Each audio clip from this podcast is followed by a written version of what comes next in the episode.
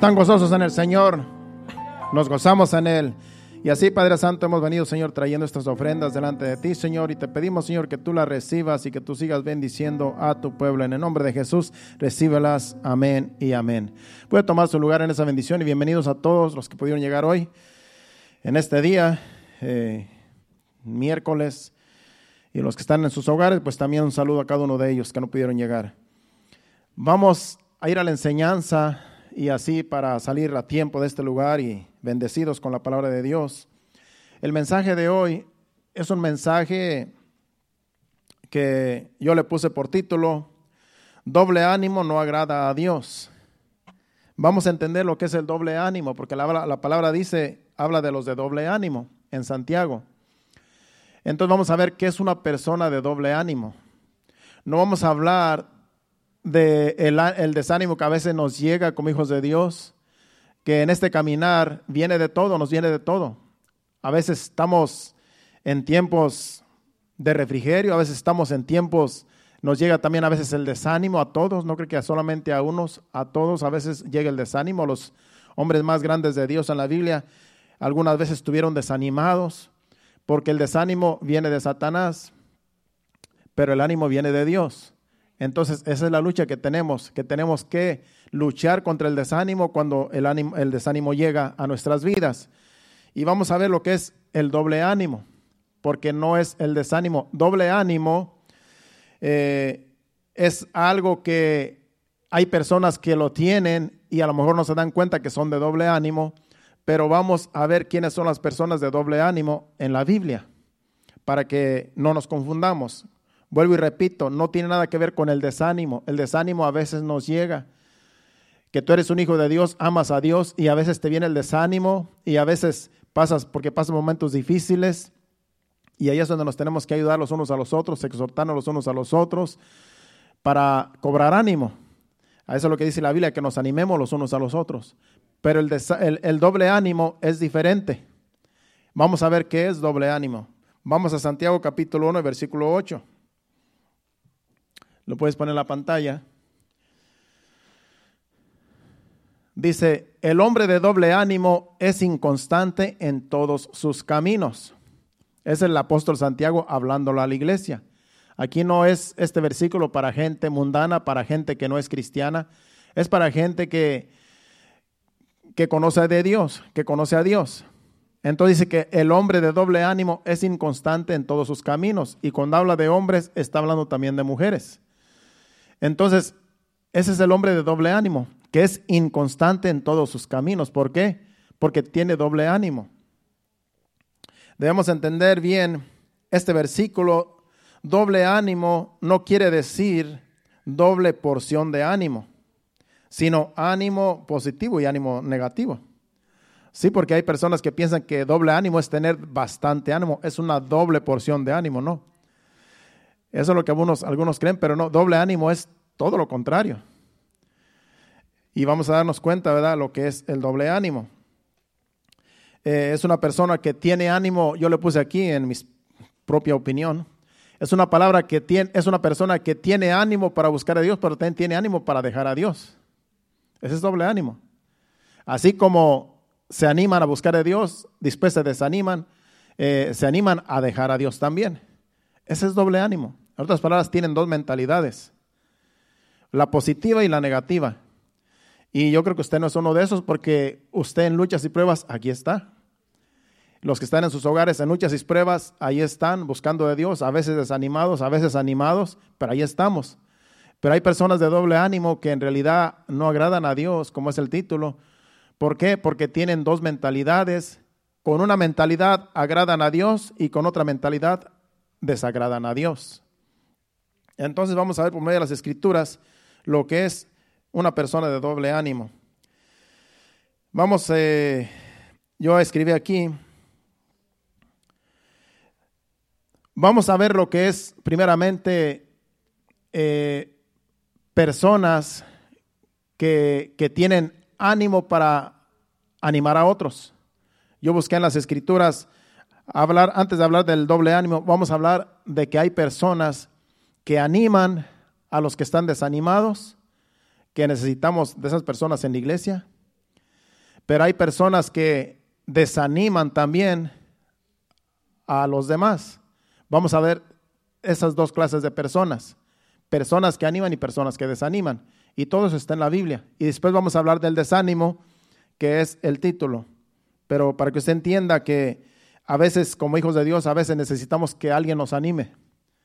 Pero también a veces hay personas que desaniman a los que están animados.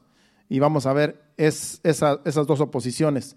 Si vamos a Nehemías capítulo 2, versículo 17 eh, y 18, aquí Nehemías fue a restaurar los muros que estaban destruidos en Jerusalén. Y, y, el rey lo mandó porque él sintió, como él era copero del rey, él sintió de parte de Dios ir a Jerusalén, que estaba destruida, la habían saqueado y, habían destruido los muros y todo estaba destruido. Pero allá había gente en Jerusalén, allá había gente que se había quedado. Y estaban ahí viviendo pues como podían. Y él, Nehemías, sintió de parte de Dios ir a restaurar los muros de Jerusalén.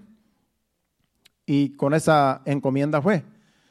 Entonces la gente estaba desanimada ahí en Jerusalén. Imagínate cuando tú estás en un lugar donde, imagínate en un lugar donde hay un terremoto, que está todo destruido, o que hay una catástrofe, que hay un, eh, una inundación como las que ha habido últimamente en México y en diferentes lugares de Centroamérica. Imagínate que está todo destruido. Eso desanima a cualquiera. Que ves que tu casa se derrumbó. Hemos visto imágenes de cuando hay un desastre, eh, casas derrumbadas, eh, edificios derrumbados, lo único que tú ves es desánimo. Porque tú dices, ¿cómo vamos a hacerle para levantar esto de nuevo? Pues así estaba Jerusalén destruida, pero Nehemías cobró ánimo, Dios le puso ánimo y fue a darle ánimo al pueblo que estaba en Jerusalén para levantar el muro y tuvo muchas oposiciones. Tuvo enemigos que no querían que se edificaran los muros, que se reedificaran. Eh, uno se llamaba Zambalak y otro Tobías. Pero no vamos a hablar de los enemigos, solamente vamos a hablar lo que dicen esos dos versículos, que Nehemías fue a animar al pueblo, porque el pueblo necesitaba a alguien que fuera a animar a levantar los muros, ya que estaban destruidos. Dice, les dije, les dije pues, vosotros sois, eh, vosotros veis el mal que estamos en Jerusalén. Está desierta y sus puertas consumidas por el fuego venid y edifiquemos el muro de Jerusalén y no estemos más en oprobio. En otras palabras, no estemos más avergonzados de que está todo destruido. Entonces les declaré cómo la mano de, mi Dios había sido buena sobre mí y asimismo las palabras que el rey eh, me había dicho y edificaron y dijeron, perdón, levantémonos y edifiquemos, así esforzaron sus manos para bien. Aquí viene Nehemías con palabras de ánimo. Dijo, el rey me mandó con esta encomienda y ven cómo está todo destruido. Levantémonos, esforcémonos y levantemos los muros de nuevo. Y estuvieron trabajando de día y de noche para levantar esos muros, porque el enemigo se levantó. Personas que no querían que se levantara el muro jamás. Y se levantó el muro con el esfuerzo, pero con un hombre, Nehemías, que fue a darles ánimo porque estaban todos desanimados. Eso es lo que pasa también a veces en iglesias, que cuando hay mucho desánimo, una persona puede animar a toda una congregación. Una persona que Dios pueda usar en palabra, en algo que Dios le diga, en algún, en algún proyecto, puede hacer que esa persona anime a, todo, a toda una congregación. Entonces, para eso Dios nos tiene aquí como iglesia, porque unos con otros nos animamos. Unos con otros nos exhortamos y unos con otros cobramos ánimo. Y Nehemías, aquí vemos una persona que fue y le dio ánimo a un pueblo que estaba avergonzado, que estaba en ruinas por lo que había pasado. El enemigo vino y los despojó de todo. Se necesitan personas así como Nehemías en la iglesia, en la sociedad, para levantar lo que está destruido y también espiritualmente, eh, porque también se puede eh, también entender espiritualmente. A veces espiritualmente uno está decaído, uno está desanimado y hacen falta personas que le digan, cobremos ánimo, levantémonos, hay que orar. porque muchas de las veces se nos hace difícil hasta orar, se nos hace difícil ir a leer la Biblia, ir a, la iglesia, y hace falta personas que nos digan, levántate, busca de Dios, estás a tiempo, no te quedes ahí. Hace falta personas en la iglesia así, como Nehemías, que Dios los use para levantar a otros y para trabajar y levantar, ¿verdad? Así, muros y también eh, las vidas que están a lo mejor desanimadas, que a lo mejor están caídas. Esas personas Dios necesita en la iglesia. Y esa es una persona, eso es un, digamos, una persona positiva que va y levanta a los que están decaídos. Pero también en la Biblia hubo algunos que desanimaron a toda una nación, a todo un pueblo solamente con sus palabras de, negativismo. Entonces, hay oposición y hay, hay, este, hay los que se oponen y hay los que verdaderamente animan. Eh, todo eso hay aún en las congregaciones. Yo recuerdo que allá en México había un pastor que mi esposa y yo conocemos cuando ella empezaba a congregarse y yo la llegué a acompañar algunas veces. Y recuerdo que el pastor fue la primera iglesia cristiana que yo pisé. Y, yo recuerdo que el pastor en una ocasión, eh, cuando yo estaba allí en ese servicio, él estaba diciendo, miren, ya no cabemos en esta iglesia. Era un local así como este, y era en la ciudad, pero el local estaba a lo mejor como a la mitad del que tenemos ahora. Era más o menos como de aquí hasta allá. Y estaba un poco largo, si mi esposa lo mejor se recuerda. Haz de cuenta que era la mitad de este local. Entonces ya se estaba llenando, ya en realidad pues casi no cabían. Y él decía, yo tengo este sentir de que tumbemos paredes, porque había, había forma de tumbar paredes y extenderse, como quien dice, abrir otro local y extenderse. Y yo recuerdo que yo estaba allí cuando él dijo esas palabras. Tenemos este plan de extendernos porque ya no cabemos. Y esta es mi visión. Eh, juntar fondos, levantar fondos. Acuérdense que en ese tiempo, pues para levantar fondos era bien difícil, pues la gente es pobre. Y con los diezmos que se juntan, las ofrendas, es muy poquito. Y ellos estaban, él estaba animando a la congregación a levantar fondos, a hacer actividades para tumbar paredes y así extender la congregación para que la gente siguiera llegando y, que se llenara. Pero después de años, pues yo como pues nada más fui unas dos, tres veces, no recuerdo cuántas veces fui. Y ya eso quedó allí. Yo ni, ni era convertido, yo solamente era de visita. Fui de visita porque mi esposa me invitó. Ella era mi novia en ese tiempo. Pero ya pasado el tiempo, estuvimos aquí en Estados Unidos, yo regresé para allá, ya convertido, ya un evangélico hecho y derecho, ¿verdad? Y llegué para allá y resulta que él tenía la iglesia en su casa. Ella tenía la iglesia en su casa, entonces él puso un, techo en, el patio de su casa, puso un techo y más o menos era como la mitad de la iglesia, de este local. Así el techo lo extendió, todo el patio lo tenía cubierto con un techo y ahí hacía los servicios en su casa. Entonces estuvimos hablando porque ahí llegamos a visitarlo y le dije, ¿qué pasó? Este, ¿Por qué está aquí?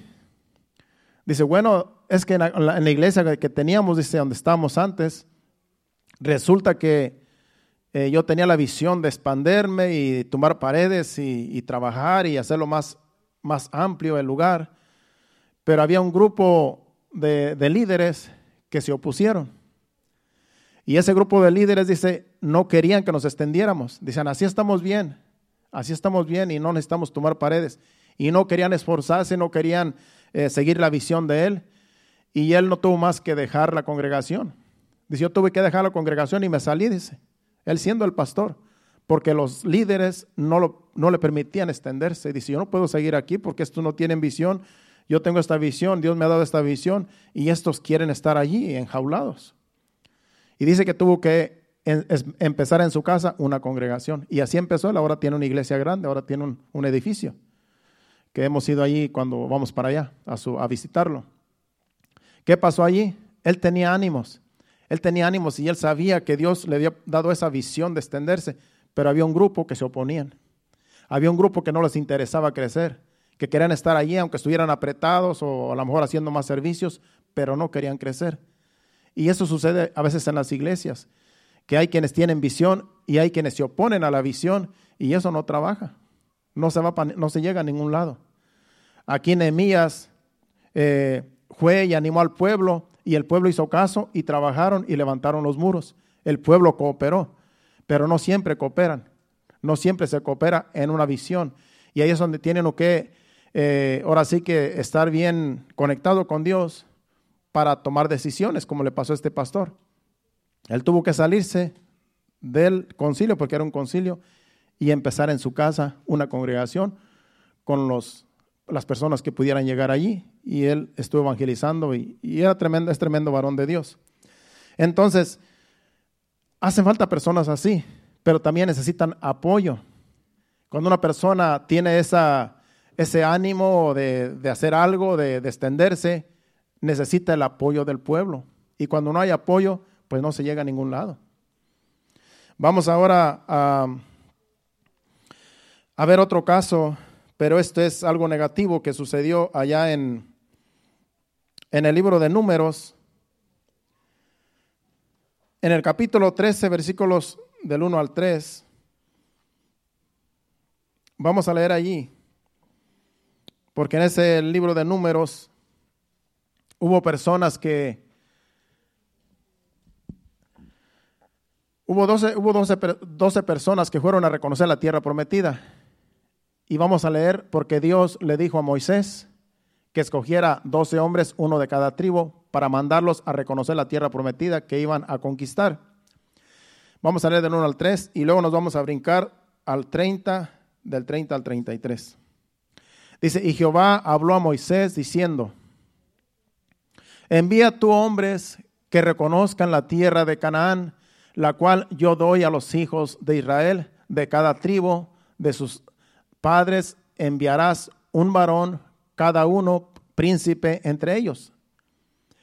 Y Moisés los envió desde el desierto de Parán, conforme a la palabra de Jehová, y todos aquellos varones eran príncipes de los hijos de Israel. Quiero que note aquí, estos hombres que fueron escogidos, uno de cada tribu, eran príncipes, eran personas, eran servidores, eran líderes. No fue cualquier persona que Moisés dijo, bueno, pues vete tú. Él los escogió. Personas sabias, personas que supuestamente eh, eran guerreras, eran personas eh, servidoras, líderes de confianza.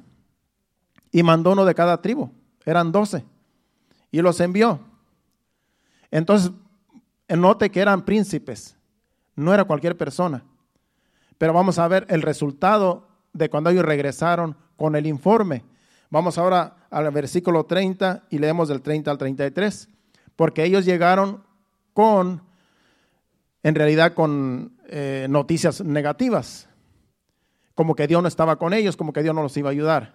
Dice entonces, Caleb, ah, porque Caleb y Josué iban con ellos. Eran diez y Caleb y Josué, que también los acompañaron, y Caleb y Josué, ellos venían con noticias positivas. Dice, entonces Caleb hizo callar al pueblo, porque el pueblo estaba diciendo que, bueno, entonces, ¿cómo lo vamos a hacer si es gente mala la que está allí y es gente gigante? No vamos a poder con ellos. Todo el pueblo estaba en realidad desanimado. Y Caleb, dice entonces, Caleb hizo callar al pueblo delante de Moisés y dijo, subamos luego y, y, tomemos posición de ella, porque más poderosos somos que ellos. Aquí Caleb era un hombre de fe, un hombre valiente, un hombre positivo. Los otros diez eran negativos. Y, y, no habla de Josué, pero en otro versículo habla. Dice, más los varones que subieron con él dijeron, no podremos subir contra aquel pueblo porque es más fuerte que nosotros. Imagínense, las noticias negativas. Cuando una persona habla negativo en un proyecto, pues va a desanimar a las demás personas. ¿Por qué? Porque está hablando cosas negativas que el pueblo no necesita. El pueblo necesita cosas positivas de que Dios puede estar, va, estar en el proyecto. Dice más, los varones que subieron con él dijeron, no podremos subir contra aquel pueblo porque es más fuerte que nosotros. Se les olvidaba que Dios estaba con ellos. y hablaron mal entre los hijos de Israel de la tierra que habían reconocido, diciendo, la tierra por donde pasamos para conocer, para reconocerla, es tierra que traga a sus moradores, y todo el pueblo que vimos en medio de ellas son hombres de gran estatura. ¿Qué mentiras estaban hablando estos hombres? Dice que la tierra por la cual pasaron era tierra que tragaba a sus moradores. Eso quiere decir que no había moradores entonces. Si se traga a los moradores, entonces no había moradores, son tan los gigantes entonces. ¿Se imagina con qué negativismo venían esos hombres? ¿Cómo decían que era tierra que tragaba a sus moradores? Entonces, ¿con a quién, ¿con quién iban a pelear si no había moradores? Si la tierra se los había tragado. Mentiras, exageraban en todo lo que decían, pero eran mensajes negativos. Eran noticias negativas que el pueblo no necesitaba y el pueblo estaba asustado. Dice, también vimos allí gigantes, hijos de Anac, raza de los gigantes, y éramos nosotros a nuestro parecer como langostas y así les parecíamos a ellos. Fíjese la mentalidad de estas personas. Ellos no dice cómo ellos los miraban a ellos. Ellos dice que ellos creían que ellos los miraban a ellos como langostas. O sea que ellos venían con una respuesta totalmente negativa de la tierra prometida que Dios les dijo, yo se las voy a dar. Ustedes suban y yo se las voy a dar. Vayan y vean toda la bendición, porque en realidad dice que era una fruta que, fluía leche y miel, era una, fruta, era una tierra productiva. Así como Dios le había dicho, los voy a llevar una tierra que fluye leche y miel. Pero se asustaron cuando vieron gigantes. Se asustaron cuando vieron toda la gente que estaba allí. Y dijeron, no vamos a poder con ellos. Ellos son más fuertes que nosotros. Pero se les olvidaba que Dios es más poderoso que todos los pueblos. Y es muchas de las veces esas palabras negativas son las que desaniman a todo un pueblo. Porque ya no ponen la mirada en Dios, sino en las cosas que se ven. Puede ser que tú estás pasando un problema grande, pero Dios es más grande que el problema que estés pasando. A veces creemos que, que los problemas que tenemos eh, es que tenemos el mundo encima y en realidad Dios, Dios está encima de todas las cosas. Se nos olvida que Dios dice, yo estaré contigo todos los días hasta el fin del mundo. Se nos olvidan las promesas de Dios, se nos olvida lo que dice su palabra. Y vemos solamente lo que nos rodea, vemos solamente el problema, solamente la situación en la cual estamos. Y se nos olvida que Dios dijo, yo voy a estar contigo. No te preocupes, ahí estoy yo. Si no están los demás, yo estoy contigo. Si no está el hermano, no está la hermana, no está el pastor, yo estoy contigo. Esas cosas se nos olvidan cuando tenemos un problema grande. Los problemas los vemos como gigantes, como que no vamos a poder con ellos, pero es porque no ponemos la fe en Dios, nuestra confianza en Dios. Y eso nos pasa a la mayoría de los cristianos cuando estamos en una situación difícil. Es por eso, como les digo, hace falta personas que vengan y lo animen a uno. Como Nehemías cuando llegó a animar al pueblo para que se levantara. Pero aquí estos, pura cosa negativa, pura noticia negativa, le trajeron al pueblo y por poco los apedrea al pueblo, porque dijeron, Dios solamente nos sacó de Egipto para matarnos. Dios no nos ama, Dios quiere destruirnos, siendo que Dios lo sacó por amor a su pueblo, lo sacó de Egipto para llevarlos a un lugar mejor. Y ellos siempre decían, Dios nos quiere matar, Dios nos quiere destruir. En realidad era un pueblo rebelde que nunca, los 40 años que estuvo en el desierto, nunca se afirmó su corazón para tener fe y para creer en Dios, para creerle, aunque miraban sus maravillas. Entendemos aquí estas dos clases de personas que unos animan y otros desaniman. Y esas personas a veces están en las iglesias, en todas las iglesias. Por eso uno tiene que, uno tiene que eh, saber a qué ponerle oído. No le podemos poner oído a todas las cosas que escuchamos. Hay que poner oído a las cosas que son positivas, porque si le pones oído a las cosas negativas, vas a estar como estos, como el pueblo de Israel. Dice, no vamos a poder, no vamos a salir adelante, no vamos a prosperar, nos vamos a quedar siempre allí. Ellos son más, grandes que nosotros. Los problemas son más grandes que nosotros. Pero Dios es más grande que todo.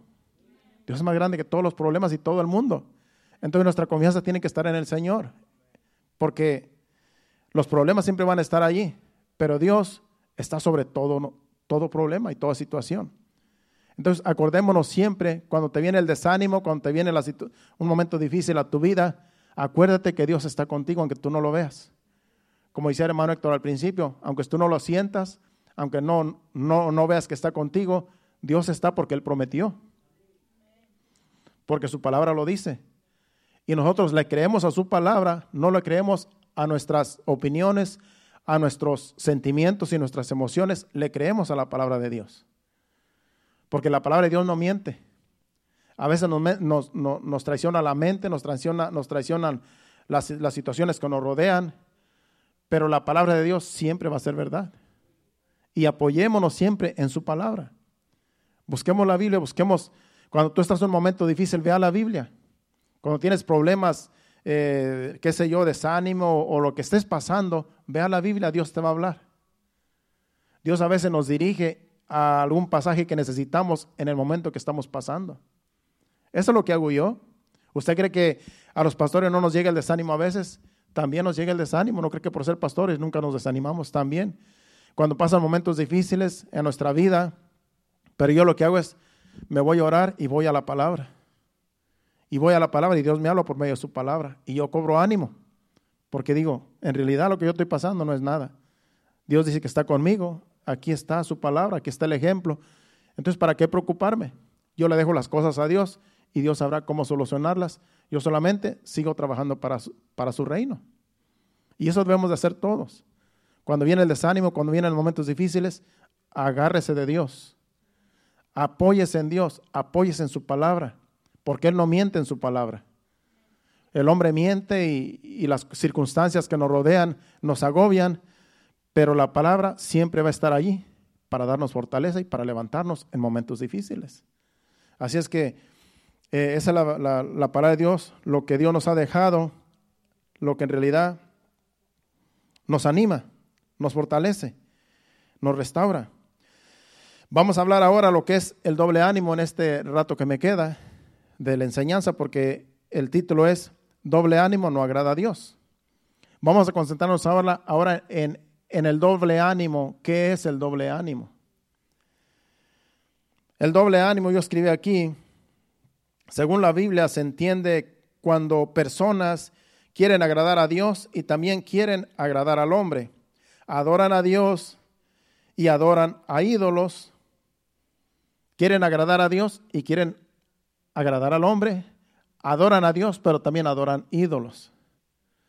Eso es doble ánimo. A eso es a lo que la Biblia dice, le llama doble ánimo.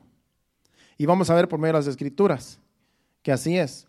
Vamos, por ejemplo, a Segunda de Reyes, capítulo 17, versículos del 33, eh, perdón, del 32 al 33, y luego nos vamos a ir al 41. Segunda de Reyes 17, 32, 33 y luego al 41. El 32 dice, temían a Jehová y hicieron del, del, bajo pueblo sacerdotes de los lugares altos que sacrificaban para ellos en los templos de los lugares altos. Temían a Jehová y honraban a sus dioses, seguían la costumbre de las naciones de donde habían sido trasladados. Déjeme decirle de qué está hablando este pasaje, usted tiene que leer todo el capítulo. Pero yo se lo voy a narrar, porque aquí lo que pasó fue que en Samaria, a Samaria lo, lo, lo sitió el rey eh, de Siria. Llegó a Samaria y, acabó con todo. Se llevó al rey de Samaria y se lo llevó este, preso para Babilonia, no para Siria. Después él trajo gente de Babilonia y de, diferentes pueblos, los trajo a que, a que poblaran este, la ciudad, Samaria. Entonces el rey se le ocurrió traer diferentes nacionalidades para poblar Samaria, para que no quedara desierto. ¿Y qué pasó? Que mandó poblar, poblar Samaria con diferentes tipos de gente y la gente tenía sus propios dioses, se llevaron sus dioses. Llegaron los de Babilonia cargando sus dioses y los pusieron allí en ciertos lugares y los adoraban. Llegaron los de otras ciudades, otros, otras este, culturas que él mismo envió y trajeron sus propios dioses, porque ahí dicen en, los versículos anteriores que cada quien trajo a sus dioses y los pusieron en Samaria.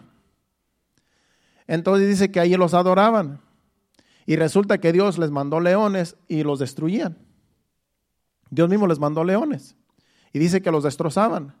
Entonces cuando fueron le dijeron al rey, allá en, al rey de Siria, que fue el que conquistó eh, este, Samaria, le dijeron, ¿sabes qué? Los pueblos que tú llevaste eh, para que poblaran Samaria, el Dios de esa tierra, dice, es un Dios celoso, dice, y como hay muchas culturas y cada quien tiene sus dioses, el Dios que está en esa tierra es muy celoso y no quiere que adoren a nadie más que solo a él. Entonces ha mandado leones y están y está haciendo un desastre allá. Los leones están destrozando gente. Entonces dice, bueno, pues manda sacerdotes de, ese, de esa tierra que adoran a ese Dios y que les enseñen cómo se adora a ese Dios, hablando de Jehová de los ejércitos. Acuérdense que Samaria era de Israel. Entonces mandan un sacerdote de, del pueblo de Israel que conoce la ley de Dios, la ley de Moisés, para que les enseñara la ley y para que pues los leones no siguieran destruyendo a la gente, destrozando gente. Y fueron, y ese sacerdote les estaba enseñando la ley, pero no hacían caso. Dice, por eso dice ese versículo, y si temían a Jehová, después de que este sacerdote les enseñaba la ley de Dios, la ley de Moisés, dice, temían a Jehová y honraban a sus dioses, según la costumbre de las naciones de donde habían sido trasladados. Cada quien adoraba a sus dioses. Decían, bueno, pues bueno, pues este es el Dios de el que existe aquí, pues sí lo adoramos, sí lo honramos, pero yo también tengo mi Dios. También tienen sus santuarios. Se parece mucho a la iglesia tradicional.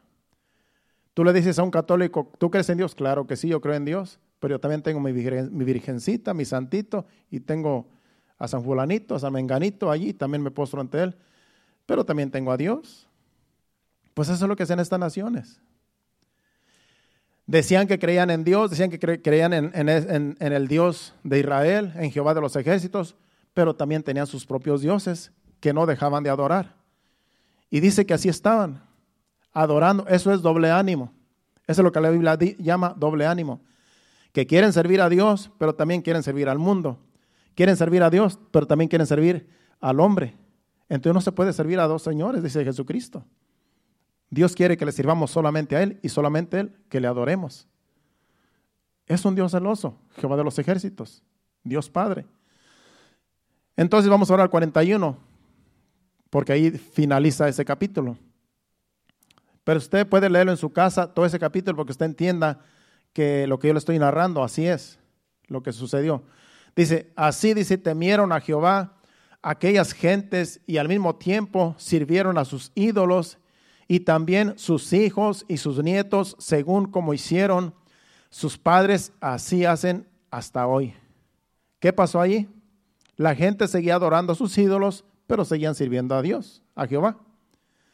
Dice que los padres, los, los hijos y los nietos seguían la misma tradición. ¿Qué pasa en la, en la, en la, en la iglesia tradicional? Así es.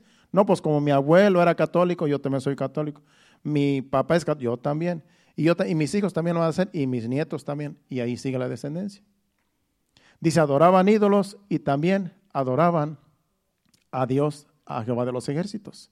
Hasta el día de hoy dice ahí, tres generaciones adorando dioses ajenos, pero también creyendo en Dios.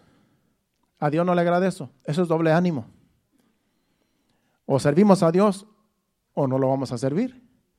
O que se sirvan a los, dioses ajenos. Ese es el doble ánimo que habla la Biblia. Tener dos mentalidades, tener dos dioses, servir al mundo, servir a Dios, servir al hombre, servir a Dios, servir a los ídolos, adorar a los ídolos, adorar a Dios. Eso es doble ánimo. Por eso yo digo que usted no tiene doble ánimo. No creo que usted adore imágenes en su casa. Si algún día yo lo visito y le voy con una virgencita ahí, le voy a decir, bueno, pues yo creo que usted es de doble ánimo. Va a tener que nacer de nuevo. Pero yo creo que el que ya tiene conocimiento sabe que solamente hay que adorar a Dios y Dios es espíritu. No tienes que tener una imagen en tu casa para adorarla. Dios es espíritu y Él está en todo lugar. No, no tienes que hacerle un altar allí y poner un objeto para decir aquí está mi Dios. Dios es espíritu, donde quiera lo puedes adorar en tu casa, en el trabajo, donde quiera que tú estés, aquí en la congregación, aquí en la iglesia, en este templo, porque Dios es espíritu. Entonces, así estaba esa es una persona de doble ánimo y ese es un pueblo de doble ánimo, adorando dos cosas a la vez. Y se lo voy a comprobar también con, otras, con otro pasaje bíblico que está en Primera de Reyes 18, 21. Y luego vamos a ir a Sofonías. Primera de Reyes 18, 21. Aquí es Elías, si no me equivoco, Elías. Dice, acercándose Elías a todo el pueblo, dijo, ¿hasta cuándo claudicaréis vosotros entre dos pensamientos? Si Jehová es Dios, seguidle, y si Baal, id en pos de él. Y el pueblo no respondió palabra, porque aquí el pueblo de Israel estaba adorando a los Baales. Pero también adoraban a Jehová. Entonces aquí por eso le dice Elías, están claudicando en dos pensamientos. Ustedes tienen dos mentalidades, son de doble ánimo. Adoran al Dios Baal y también adoran a Jehová de los ejércitos. Dice, ya, de una vez, o adoran a Baal o adoran a Jehová, pero no pueden estar en dos pensamientos. Y ahí es donde dice, vamos a hacer una cosa, que los sacerdotes de Baal vengan y, hagan un sacrificio y que y el Dios que descienda fuego del cielo, ese va a ser el verdadero. Y tocó que el, Dios Baal no existe, es el diablo, nunca pudo descender fuego del cielo. Pero Dios de los ejércitos descendió fuego del cielo y consumió el holocausto que edificó Elías, conocemos la historia. Y ahí se dio, y ahí se dio, ahí le dijo, a todo el pueblo, este es el Dios verdadero, el que descendió fuego es Jehová de los ejércitos, a él adoraréis. Y ahí el pueblo dice que no respondió palabra en este versículo porque se quedaron como eran de doble ánimo, no sabían qué responder, porque estaban acostumbrados a adorar a ídolos, pero también creían en Jehová. No, pues Jehová de los ejércitos abrió el mar rojo, Jehová de los ejércitos venía por el desierto con una columna de nube, una columna de fuego, con nuestros padres que venían por todo el desierto, creían todas sus maravillas, creían todos los milagros que había hecho Dios, pero también creemos en Baal, en los dioses de estas tierras que ellos mismos conquistaron. Y Elías les dijo, dejen de estar claudicando en dos pensamientos y aquí se va a saber quién es el verdadero Dios. Eso es estar, eso es tener doble ánimo.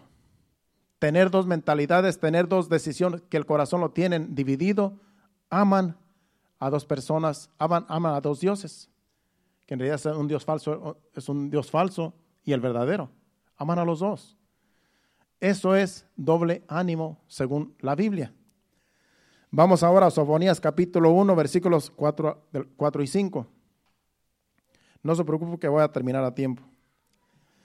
Sofonías capítulo 1, versículos 4 y 5. Porque aquí también el pueblo, es el pueblo de Israel también. En tiempos de Sofonías también había gente de doble ánimo que adoraban a Dios, pero también adoraban lo que miraban. Dice, extenderé mi mano sobre Judá y sobre todos los habitantes de Jerusalén y extenderé de este lugar, y, perdón, exterminaré de este lugar los restos de Baal y el nombre de los ministros idólatras con sus sacerdotes. Y a los que sobre los terrados se postan al ejército del cielo y a los que se postan jurando por Jehová y jurando por Milcom. Doble ánimo. Aquí está hablando de que en ese tiempo la gente seguían siendo idólatras y tenían sus ídolos y dice que adoraban al ejército del cielo y adoraban a Jehová de los ejércitos.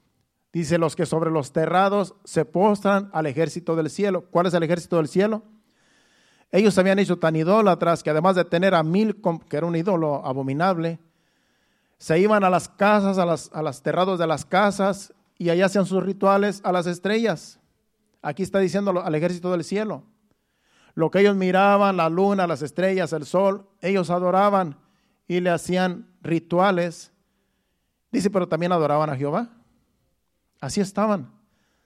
Doble ánimo. Adorando dos cosas, adorando al Dios verdadero, el, quiso, el que creó todas las cosas, y adorando las cosas que fueron creadas por él. Dice los que sobre los terrados se postran al ejército del cielo y a los que se postran jurando por Jehová y jurando por Milcom. Doble ánimo. El corazón lo tenían dividido. adoraban las estrellas, los astros y adoraban a los dioses ajenos y también adoraban a Jehová.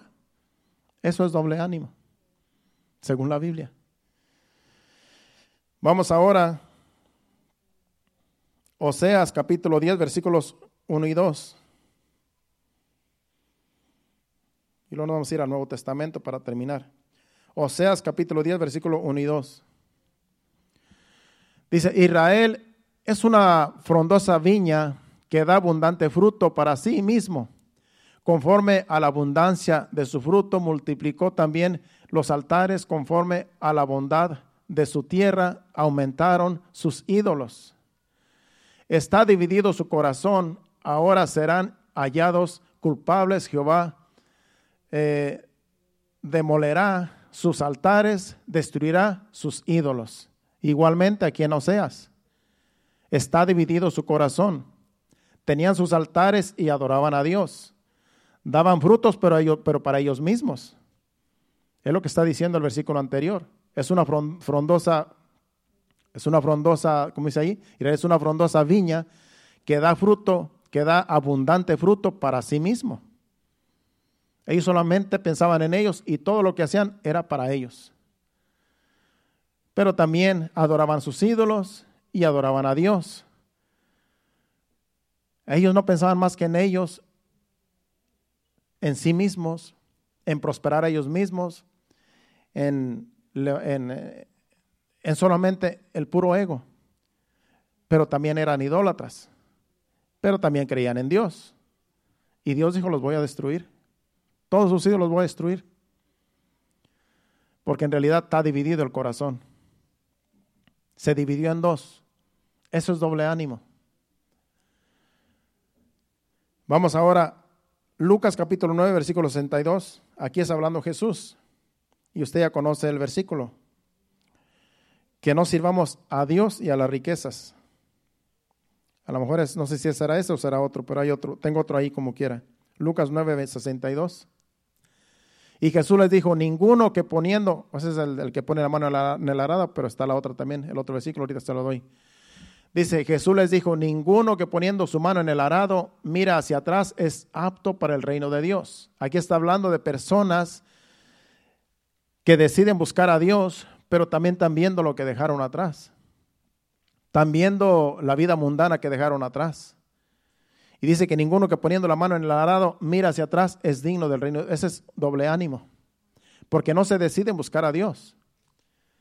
Quieren buscar a Dios, creen en Dios, creen en su palabra, pero es que el baile está bueno. Es que la chamaca que dejé allá, mundana también, me siento bien con ella. Es que los vicios, es que los amigos, es que las parrandas, es que las fiestas. Pero bueno, es que se siente bien aquí en la iglesia, aquí también alabamos a Dios, aquí adoramos a Dios, pero me gusta lo de allá también. Me gusta lo que se quedó atrás. Me gusta la chamaca, me gusta el chamaco, me gusta, qué sé yo, esa es una persona de doble ánimo. No podemos estar así. Ya que pusiste la mano en el arado, sigue adelante. Dios te puede bendecir aquí con una chamacona o con un chamaquita o qué sé yo, pero, pero no estés pensando que allá la vas a encontrar y que la vas a traer a la iglesia y los dos van a... Eso es difícil a veces. Recuerda que es yugo, desigual. Entonces, ese es doble ánimo. Estar pensando en que estás en el camino correcto pero tienes el anhelo de volver atrás, tienes el anhelo de lo que dejaste atrás y estás pensando, un día de estos me regreso y voy por lo que dejé atrás. Eso es doble ánimo. Y eso no agrada a Dios, porque te puedes quedar allá y puede ser que ya no regreses.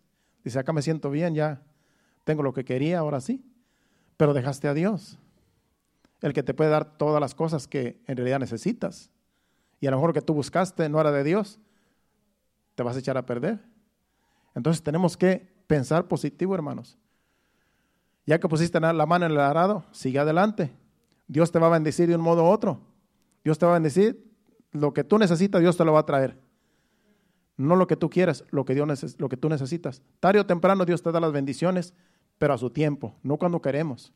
A su tiempo todo ahí va a estar. Simplemente sé fiel, hacia adelante, busca de Dios, no te desanimes, Busca el reino de Dios y su justicia todos los días y las demás cosas van a venir por añadidura, como dice su palabra. Así es que no nos preocupamos por las cosas que se quedaron atrás. Preocupémonos, preocupémonos por estar bien delante de Dios, por buscarle todos los días, porque ahí está la bendición en la casa de Dios y en su presencia. Vamos ahora sí a Lucas 16, 13, donde habla de no podemos servir a Dios en las riquezas. Ninguno, ninguno, dice, ningún siervo puede servir a dos señores, porque o aborrecerá al uno o amará al otro, o estimará a uno y menospreciará al otro. No podemos servir a Dios y a las riquezas. Doble ánimo, una persona que quiere servir a Dios, pero también le está sirviendo al mundo. También está sirviendo, quiere, le gusta mucho el dinero. Le sirve a Dios, pero también se afana mucho por enriquecerse. Se afana mucho por tener demasiado.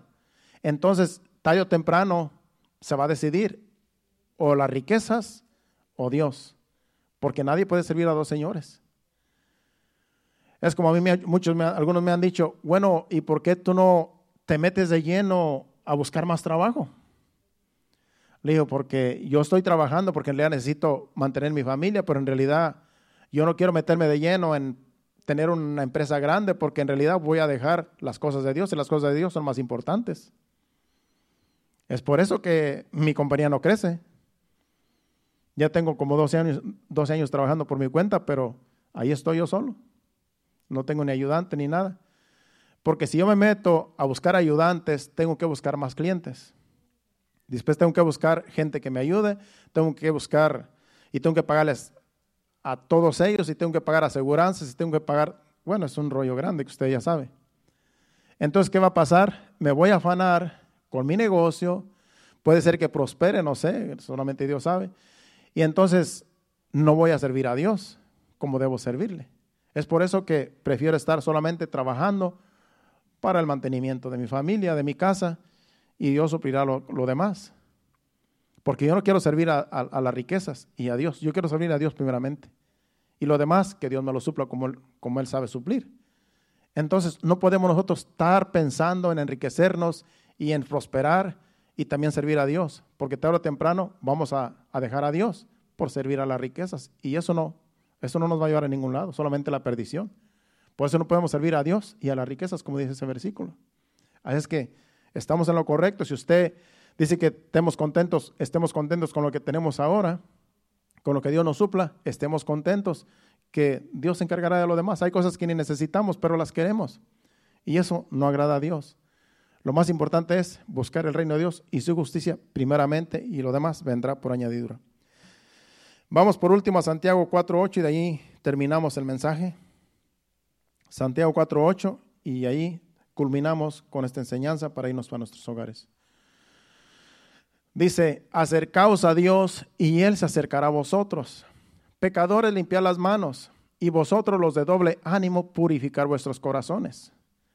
Aquí está hablando de pecadores y está hablando de personas de doble ánimo. Y le está hablando a la iglesia, que en realidad son personas que están en una iglesia. Hay personas que les gusta pecar, pero también aman, aman a Dios pero no pueden dejar de pecar porque tienen una atadura que no los que los lleva a pecar. Entonces aquí dice que los pecadores dice limpiar las manos. Si tú te sientes que estás pecando, ve delante de Dios y pide perdón, Señor, yo estoy sucio delante de ti y te vengo aquí a que tú me limpies con tu sangre. Límpiame de mis pecados más y más, como dice el Salmo 51, más y más de mis maldades, borra mis rebeliones, el que está pecando. Pero también dice que los de doble ánimo, dice, y vosotros los de doble ánimo, purificar vuestros corazones. Personas que como en la enseñanza tienen dos pensamientos, tienen el corazón dividido. Que yo espero que aquí no haya nadie. Pero para que usted no caiga en esto. Ya dijimos que el doble ánimo es que tenemos dos mentalidades, nuestro corazón está dividido, queremos agradar a Dios y tenemos otras cosas que también amamos y queremos y servimos y eso es doble ánimo. Entonces dice que vosotros los de doble ánimo purificad vuestros corazones. Hay esperanza para aquellos de doble ánimo, si han caído en el doble ánimo, hay esperanza porque la palabra de Dios nos purifica. hay que purificar nuestros corazones con la palabra de Dios. Si llegamos a caer en el doble ánimo, si llegamos a caer en esta situación que no agrada a Dios. Es como la Biblia dice que también los tibios Dios los va a vomitar. Los tibios son aquellos que le sirven al mundo y le sirven a Dios también. Y Dios no se agrada de los tibios. Dios dice, ojalá estuvieras frío o caliente, pero los tibios los vomitaré de mi boca, dice la palabra de Dios en Apocalipsis. Entonces, Dios lo que está esperando de su pueblo, que seamos de un solo sentir, de buscarlo a Él plenamente, amarlo a Él sobre todas las cosas y depender de Él día con día en todos los días de nuestra vida. Que Él sea nuestro Dios y solamente Él y solamente Él servir. Todo lo demás es doble ánimo y todo lo demás no agrada a Dios. En luchas y pruebas, si estás desanimado, acuérdate que el desánimo nos puede llegar, pero ese no es doble ánimo, es simplemente es desánimo. Simplemente es que te tocó una racha de, doble, de, de desánimo y necesitas que alguien te anime, pero no es doble ánimo porque tú no dejas de creer en Dios, tú no dejas de confiar en Dios, aunque estás pasando momentos difíciles. Pero doble ánimo es servir a Dios y servir a otras cosas. Eso es doble ánimo. Así es que yo creo que se entendió el mensaje. Pues que Dios nos dé más entendimiento. El día de mañana usted medite y el Señor le va a dar más entendimiento, porque eso es lo que yo hago al día siguiente. Estoy meditando el mensaje que traje y el Señor me sigue dando más y me sigue dando más entendimiento de todas las cosas y del mensaje. ¿Qué tal si nos ponemos de pie y con esta bendición nos vamos a nuestros hogares cantando un himno al Señor, un canto y con la bendición de Dios nos vamos a descansar para el día de mañana levantarnos fortalecidos en el Señor. Ahí cierre sus ojos, dele gracias a Dios por su palabra, por el mensaje, porque Él nos ha hablado. Y yo espero que aquí no haya nadie de doble ánimo, pero para que no, para que no caigamos, por eso Dios nos advierte. A veces los mensajes son para Dios advertirnos de no caer en, esas, en una situación así. No es que estemos así, sino que Dios dice, ten cuidado de no caer en esto. Y por eso Dios nos habla para prevenirnos de algo así que puede caer alguno de nosotros. Adoremos a Dios con este canto y así nos vamos a nuestros hogares. Gracias Señor. Gracias por tu palabra, Señor. Gracias te damos, Padre. Tú eres fiel, Señor. A tu palabra, a ti honramos con este canto, Señor. Te dedicamos este canto a ti, Señor, y te pedimos que lo recibas de nuestro corazón, de nuestro ser. Gracias, Señor. Más como tú, ver la vida como tú, Señor saturarme de tu espíritu, reflejar al mundo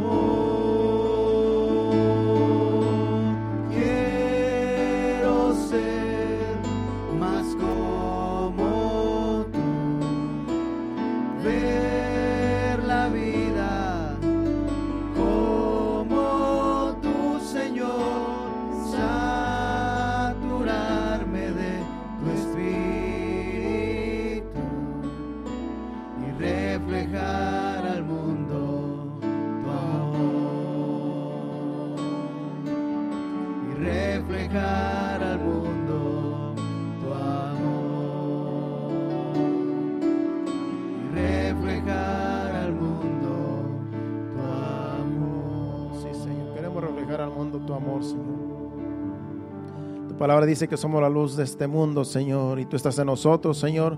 Nosotros resplandecemos en este mundo, Señor, porque tú estás en nosotros, Señor. Y toda la gloria y la honra sea para ti, Señor amado, porque nosotros, siervos inútiles somos, Señor. Pero contigo somos más que vencedores, Señor. Y tú nos ayudas en cualquier situación en cual nos encontremos, Señor. Porque tú prometiste estar con nosotros todos los días hasta el fin del mundo, Señor. Por eso en ti confiamos, Señor. En ti nos apoyamos. En ti, en tu palabra, Señor. Que tu Santo Espíritu nos ayude cada día, Padre, a seguir adelante, Señor, confiando en ti, sirviéndote, Señor, totalmente, plenamente, Señor, confiando en ti cada día, Padre. En el nombre de Jesús te pedimos que nos ayudes, Señor. Ahora te pedimos que nos lleves a nuestros hogares. Quita todo tropiezo de nuestro camino, Señor, que lleguemos con bien y que tú nos des descanso en esta noche. Y el día de mañana levantarnos fortalecidos, Señor, confiando en ti, Señor, de que tú estás con nosotros en el día de mañana para ir a nuestras diferentes labores correspondientes a cada uno, Señor. Te lo pedimos en el nombre de Jesús. Llévanos con bien. Amén y amén. Dios lo bendiga. Estamos despedidos. Nos vemos aquí el viernes a las 7:30. Hasta luego. Hasta el viernes. Dios le bendiga.